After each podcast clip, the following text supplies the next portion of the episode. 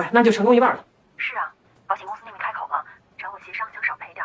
必须得全额赔付啊，这是你的权益，必须得维护自己的权益。我们公司领导倒是支持我维权的，嗯但是我觉得这事儿闹大了不太好，最好能协商，就约在今天。被保险公司拒赔，如果我们在理，怎么才能维护我们的合法权益？先看资深保险经纪人张佩怎么维权，保险公司为什么听了他的话一改常态？不是我们公司故意不赔，而是根据保险合同的规定，它不在理赔的范围之内。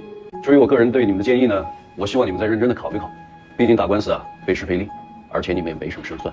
我也表个态啊，我是个保险经纪人，我们方毅保险经纪公司跟你们公司也算是合作伙伴，多年也保持着良好的友谊。我是来搭桥的，不是来拆台的。如果你们还是坚持你们这个说辞的话，我觉得也没有什么聊的必要，我们直接开庭也是可以的。按照现在沟通的结果，你们至少能拿到三万。可要是打官司输了，可能一分钱也没有。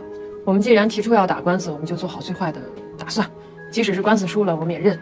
但是有一点我得提醒你们：一张多年续保的保单，怎么就莫名其妙的变成了一张今年新买的保单？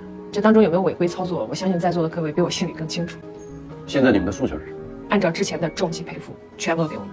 按照现有的合同规定，我们做不到按照原来的进行赔付。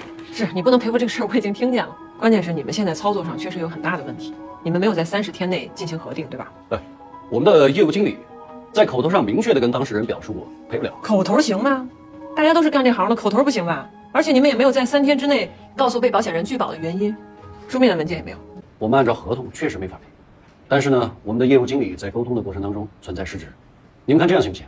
我们做一个理赔申诉流程呢，我们来走，最终做到全额理赔。遇到保险理赔纠纷，法律是我们的有效工具，而沟通是最佳途径。你有这样的保险经纪人吗？